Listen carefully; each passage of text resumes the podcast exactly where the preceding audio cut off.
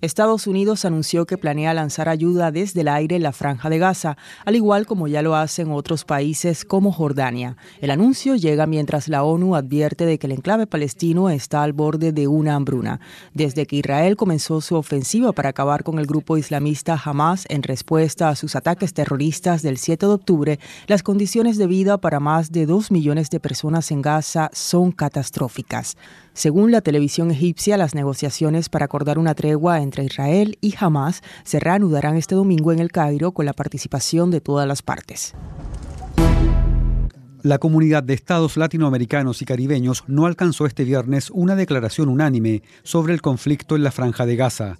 Un total de 24 países de los 33 que integran la CELAC suscribieron un comunicado en el que se apoya la resolución de la ONU para un inmediato alto el fuego humanitario en Gaza y apoyaron los casos presentados ante la Corte Internacional de Justicia para determinar si las acciones de Israel constituyen un genocidio. Entre los firmantes están Brasil, Colombia, Cuba, Venezuela y México, así como casi todos los estados caribeños. El primer ministro neerlandés Mark Rutte y el presidente ucraniano Volodymyr Zelensky firmaron un acuerdo que elevará la ayuda militar de Países Bajos a Ucrania a 2.000 millones de euros este año. Los dos líderes se reunieron en la ciudad ucraniana de Kharkov, que con frecuencia es blanco de ataques del ejército ruso.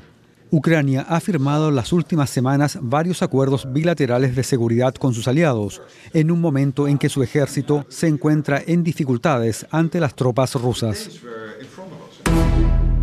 En Irán, la participación en las elecciones parlamentarias fue la más baja de la historia de la República Islámica. Solo alrededor de un 41% de los ciudadanos acudieron a las urnas este viernes. Es la primera votación nacional en Irán desde las protestas multitudinarias antigubernamentales desencadenadas por la muerte de Masa Amini, mientras estaba detenida por violar supuestamente el código de vestimenta femenino del país.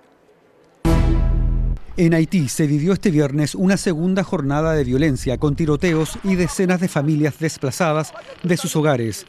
Los disturbios comenzaron el jueves tras la salida del primer ministro Ariel Henry hacia Kenia. Desde entonces, al menos seis policías murieron y decenas de personas resultaron heridas. Las pandillas han llevado a cabo ataques en la capital Puerto Príncipe contra lugares estratégicos.